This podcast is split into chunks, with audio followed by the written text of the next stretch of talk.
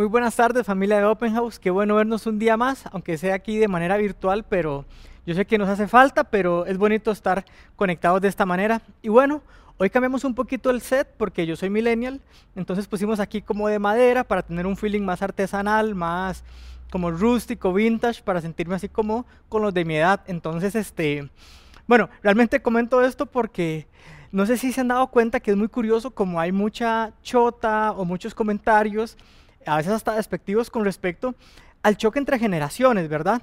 Como que a nivel familiar, en comunicación y sobre todo mucho a nivel laboral, se habla mucho de que los millennials aquí allá, que no, como que no son tan responsables o que no son esto o lo otro, o que son eh, muy ensimismados, qué sé yo, un montón de cosas que se habla de mi generación, pero no somos tan mala gente. Entonces, eh, lo que quiero contarles es que en realidad eso no es algo que ocurre entre las generaciones anteriores y los millennials. Básicamente, las diferencias generacionales es algo que siempre, siempre ha habido. Yo sí entiendo que que cada generación tiene sus cosas buenas y también otras áreas ahí que de pronto no son tan bonitas. Yo sí me frustro mucho cuando en mi labor profesional atiendo familias o personas donde sus hijos, digamos ya jóvenes grandes, 30 por ahí, 20 y tantos, tienen como una relación muy agresiva con sus padres, porque yo sí pienso, ya a la edad que tengo yo, este, ya hice sufrir a mis papás suficiente cuando estaba jovencillo, ¿verdad? Cuando estaba en el cole, esa fue la época para hacerlo sufrir y lo hice. Entonces, este, ya quiero ser como muy buen hijo, muy cariñoso, muy cercano y tener solo buena vibra con ellos porque, porque como les digo, ya la parte de hacerlo sufrir ya pasó. Y, y bueno, cada generación es diferente. Voy a mencionarles algo súper interesante. Hoy en la actualidad creo que es algo histórico que nunca ha habido y es que tenemos seis generaciones vivas. Vean aquí un momento. La generación silenciosa, estamos hablando la gente después de la Primera Guerra Mundial y una época de muchas guerras, este, los boomers o baby boomers, después de la Gran Depresión en Estados Unidos, entonces hubo muchos bebés y por eso fue un boom.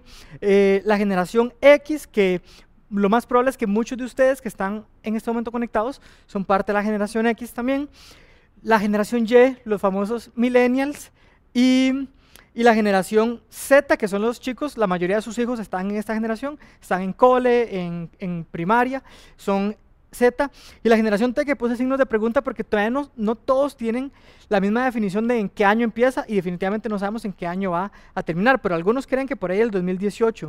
También con los millennials ahí cambia, algunos dicen que es 83, otros, otros 84, otros 80. Julio quería que pusiéramos 80 para ser millennial, pero lo dejamos en 83 para que quede por afuera y quede con la generación X. Pero no, es broma.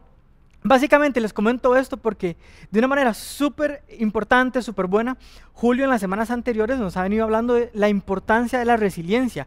En una época de crisis como la que hemos tenido a nivel mundial, a nivel global, en Costa Rica y demás, ser resilientes debe ser la opción, debe ser lo que tenemos que hacer. Nos ha dado principios súper importantes.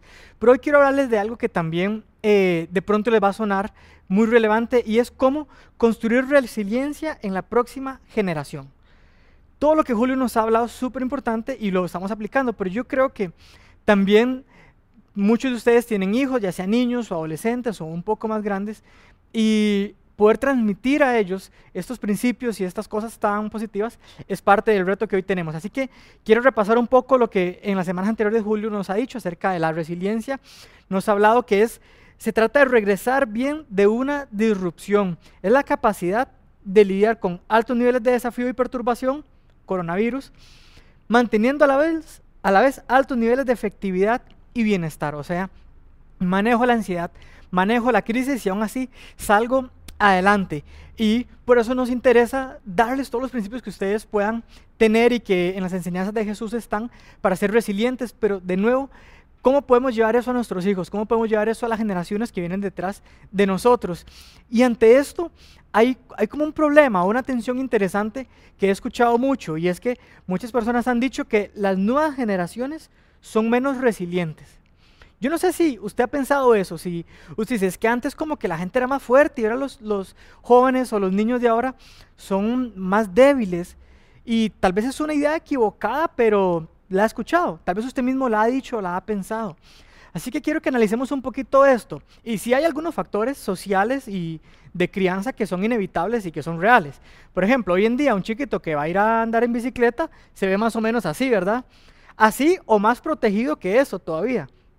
En mis tiempos no, en mis tiempos uno iba a la guerra como fuera y llegaba a veces este, golpeado y demás, pero no había tanto, tanto cuidado. Este, eso tiene sentido, también pensemos, hoy la mayoría de, muchachos y, y de adultos tienen uno, dos, tres hijos, ya es multitud, entonces como que es muy factible ponerle a un chiquito todo este equipo, ¿verdad?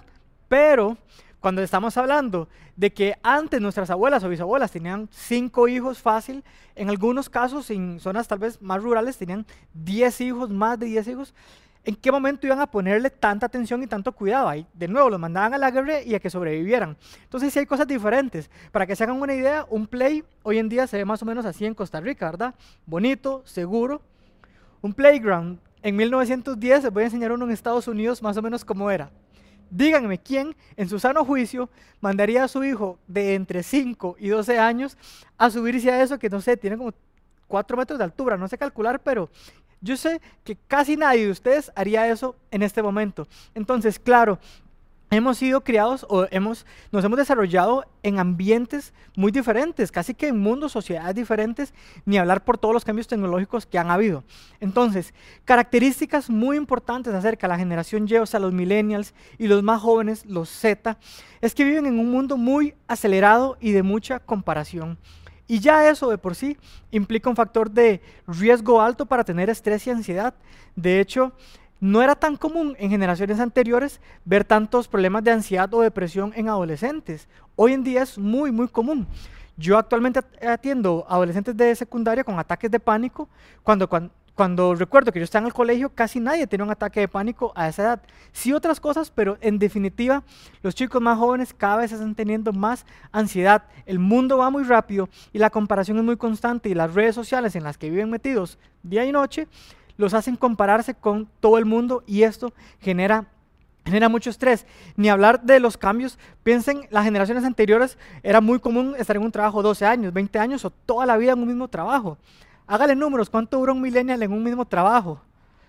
¿Cuánto va a durar un chico de la generación Z? Eso no lo tenemos muy bien porque apenas están entrando algunos al ámbito laboral, pero es muy diferente. Su vida va, bueno, nuestra vida va por muchos cambios. Sí, yo soy ese típico madre que he tenido como 10 trabajos en 10 años, no, no tanto, pero sí he hecho cambios y hay un impulso en mí que me dice, hay algo mejor, pruebe, arriesguese, no pasa nada, no busque la zona segura, usted lo que necesita no es nada más tener una casa propia y hijos y morirse, sino que hay más y la mente de uno funciona diferente y la de los más jóvenes va a funcionar diferente. Pero quiero decir que todo esto, tanto cambio, tantas expectativas y tanta comparación, nos genera estrés. Y hoy en día hemos experimentado un cambio tan grande que no ha afectado solo a los adultos, sino también a los más pequeños, porque el cambio siempre genera estrés y genera mucho estrés.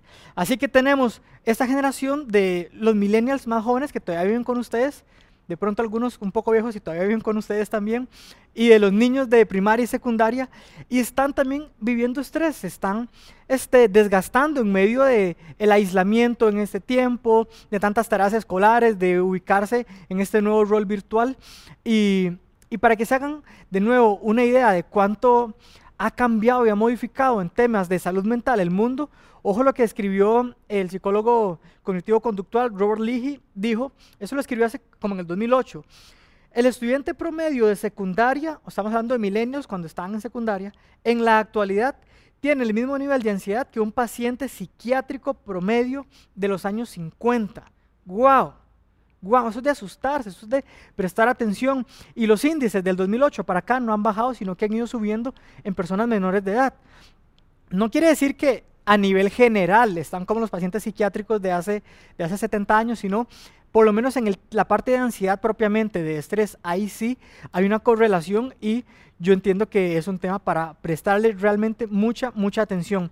Una evidencia que nos ayuda a entender la cultura, lo que está pasando en los jóvenes y en los niños, es la música. La música siempre es un reflejo de la cultura y de las emociones de las generaciones. Por ejemplo, cuando yo estaba en el cole en el 2004, recuerdo que salió esta canción de Black Eyed Peas, Let's Get It Started, que era full emoción, full holgorio, pasémosla bien, deje los, la seriedad, lo intelectual, todo lo demás y vámonos de fiesta, un fiestón.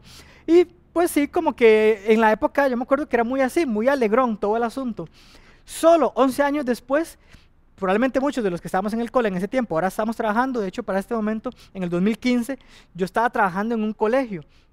Y era muy diferente. Y vea lo que estaban escuchando los chicos. Esta es una canción de Tony One Pilots, que es como unos chavos que hacen rap. Se llama Stressed Out y dice, desearía que pudiéramos volver atrás en el tiempo a los, buenos, a los viejos tiempos, cuando nuestra mamá nos cantaba para dormirnos, pero ahora estamos estresados. Y luego habla toda una canción de la frustración en la vida, de tanto estrés en la adolescencia y cómo quisiéramos como volver a aquella burbuja.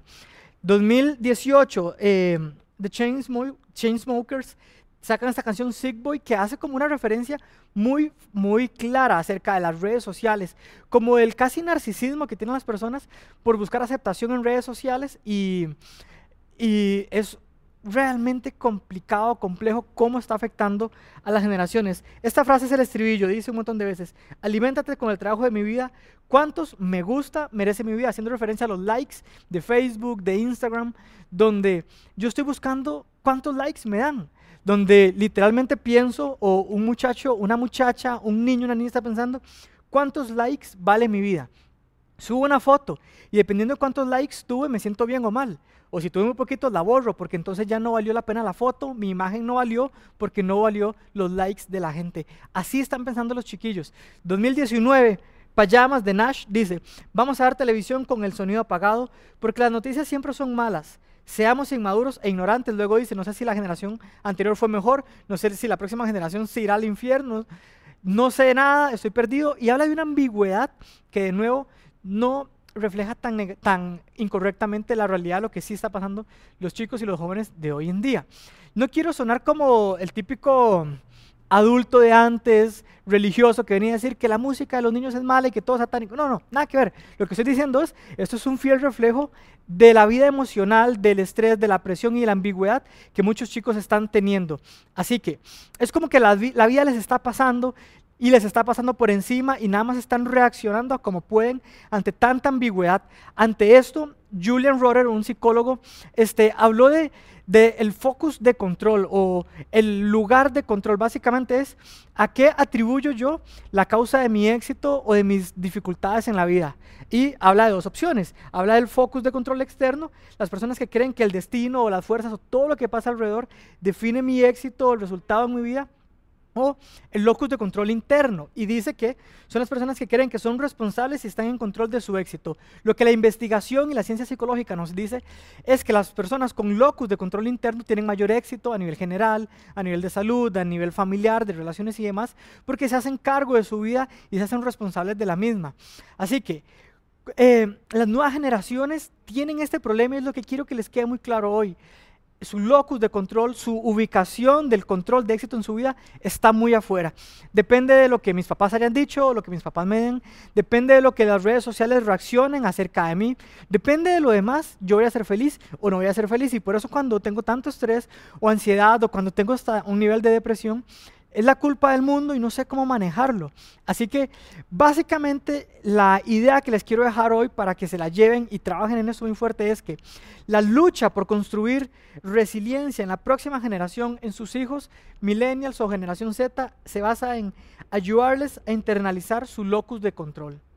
Que ellos no tengan un locus de control externo, que, exterior, que ellos no piensen, la vida sucede y yo reacciono a eso, sino que más bien desarrollen la idea de que pueden hacerse cargo de su vida y de sus emociones y de sus sueños y de sus acciones. De hecho, permítame leerles lo que escribió eh, el apóstol Pablo, San Pablo, en su carta a los romanos. En Romanos 12:12 12 dice, no se, no se amolden al mundo actual. El mundo actual, ese locus de control externo, lo que pasa en el exterior, sino sean transformados mediante la renovación de su mente Así podrán comprobar cuál es la voluntad de Dios, buena, agradable y perfecta. Porque cuando transformo mi mente estamos hablando de la conciencia, de lo que está en mis manos, de lo que yo puedo manejar. No decir es culpa del resto del mundo, sino aquello que yo sí puedo manejar, o sea, mis pensamientos, emociones y conductas. Eso va a definir mi éxito. Y ese éxito es lo que Dios quiere para mí. Su voluntad para mí es buena, es agradable y perfecta. No significa que todo sale bien siempre. Significa que en medio de las crisis como la que estamos viviendo, aún así, ahí hay bondad de Dios, ahí hay aprendizaje y crecimiento para mí. Así que el éxito está para construir la resiliencia en sus hijos, en sus nietos, en sus sobrinos, en las nuevas generaciones, en ayudarles a que tengan conciencia, en que se responsabilicen, en que tengan un locus de control interno. Y para eso quiero darles tres ideas rápidamente.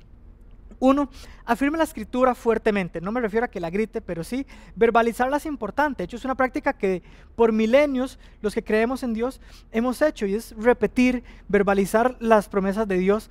Así que ellos necesitan dejar de sentir que su autoestima o su, valía depende de lo que el mundo alrededor diga y que más bien dependa de lo que Dios dice de ellos y lo que ellos dicen de, de ellos mismos.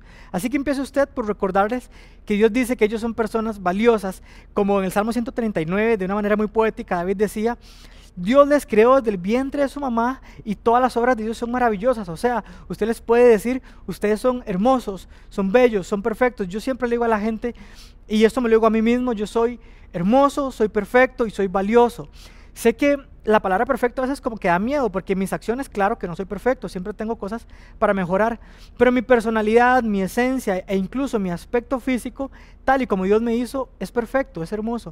Y conforme ellos empiezan a verse de esa manera, entonces se van afirmando y dependen menos de lo que el mundo diga y de lo que ellos dicen de sí mismos. Así que repítales esas promesas y esas cosas positivas que en las escrituras dice acerca de ellos. Y una idea muy importante que de hecho yo, si usted tiene hijos en Transit o Inside Out, de fijo me escucharon hace unas semanas comentarles este versículo y son palabras de Moisés.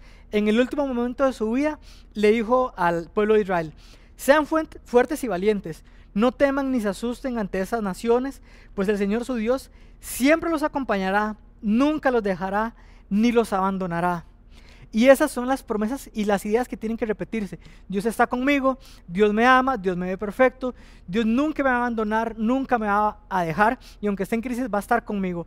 Así que esa es la importancia de afirmar las escrituras. En segundo lugar, ayúdeles a ver el progreso. Es muy fácil para un joven cuando hace un esfuerzo y no ve un éxito o nadie lo reconoce, tirar la toalla es lo normal. Esa desesperanza aprendida de para qué lo intento si de por sí siempre me va mal. Así que tenemos que luchar al contrario de esto. Tenemos que celebrar los pequeños éxitos, sus pequeños logros, celebrarlos, afirmarlos.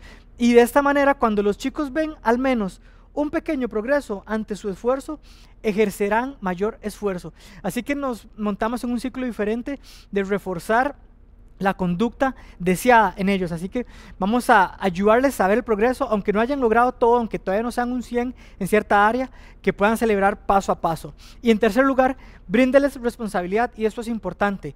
La idea y el éxito aquí para que ellos puedan tener un locus de control interno es que se hagan cargos responsables. Así que yo no puedo solucionarles todo en la vida. Si cada vez que dejan la tarea yo corro y se la llevo a la escuela o al colegio, no les estoy ayudando. Creo que es hora, padres y madres, de no llevarles la tarea a los chiquillos, de que ellos se la jueguen, de que ellos resuelvan o de que pierdan los puntos, de tengan que pasar pues por la incomodidad o por pedirle una extensión al profesor o lo que sea, pero que lo resuelvan por sí mismos.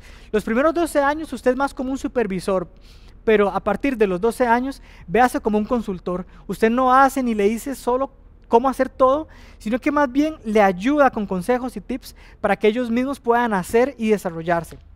Así que no se trata de hacer las cosas por ellos. A veces creemos que los buenos padres lo hacen por ellos, pero no es así. En realidad los buenos padres empoderan a sus hijos y permiten que ellos mismos lo hagan y así experimenten y crezcan. Así que resumen tres cosas para que ellos desarrollen un locus de control interno. Afirme la escritura fuertemente, ayúdeles a ver el progreso y bríndeles responsabilidad. Déjeme cerrar nada más con una idea y es provea mentoreo experiencial. O sea, todo lo anterior que acabo de decir, hágalo mediante un mentoreo experiencial. Y con esto quiero decir, dedíqueles tiempos de tiempo a, sus hijos, a sus hijas, para que realmente esas enseñanzas y estos principios puedan llegarles profundamente. Quiero decir que si usted les dice todo lo que yo les acabo de decir, no tiene tanto efecto. Pero si usted se toma tiempo con ellos y está cerca de ellos, claro que las enseñanzas y todo eso va a ser muy profundo. Yo recuerdo cuando terminé la U hace como 10 años y mientras uno se colegia, hubo como unos meses que no podía como trabajar full en psicología y recuerdo que en esa época eh, acompañé a mi papá a algunos viajes de trabajo. Él, después de que se pensionó como jefe de la editorial en la UCR, desarrolló su propia distribuidora de libros y es más una pasión porque le encanta esto, entonces, este, más que la plata, él lo hace también por pasión. Y recuerdo que iba por viajes a otras provincias y en esos viajes en el carro me contó tantas experiencias de su vida, su pasado, su crecimiento, sus valores, que hasta hoy, 10 años después, y estoy seguro que por el resto de mi vida, van a estar en mí. Y voy a poder repetir esos valores y enseñanzas de bien. Pero ocurrió en un tiempo eh, amplio, de mucho tiempo, muchas horas manejando y demás. Y eso nada lo cambia, el tiempo. Ahora, si usted es súper creativo, váyase con su hijo o su hija a la montaña o algún paseo o algo súper loco y en medio de ese contexto busca alguna analogía para hablar de un valor como la valentía, el coraje, el crecimiento, no sé. Pero no tiene que ser tan creativo ni hacer una inversión de dinero grandísimo. Lo que sí tiene que hacer es invertir tiempo. Mentoreo experiencial significa aproveche las experiencias de la vida, aproveche el día a día para que en medio de eso usted pueda dejar sus valores a sus hijos, para que en medio de eso usted pueda enseñarles a ellos a hacerse responsables de su vida, a hacerse cargo de su felicidad, incluso su propia fe en Dios y éxito en la vida en general. Así que recuerden, ayudar a la próxima generación a tener éxito y a tener resiliencia significa ayudarles a que su locus de control, que el lugar de éxito de su vida dependa de sí mismos y no del exterior. Gracias por acompañarnos y vamos a hacer una pequeña oración. Dios, gracias porque podemos eh, reunirnos de manera virtual, porque Open House sigue caminando y podemos seguir creciendo juntos. Yo te pido de corazón que nos des la sabiduría como adultos para que nuestro acercamiento a las nuevas generaciones sea efectivo, sea de ayudarles a hacerse responsables de su vida y de esa manera puedan lograr ser resilientes. Y que de la misma manera todo esto nosotros siempre lo apliquemos, que nos hagamos cargo eh, de nuestra fe en ti y de nuestro éxito en la vida. Te lo pedimos en el nombre de Jesús. Amén.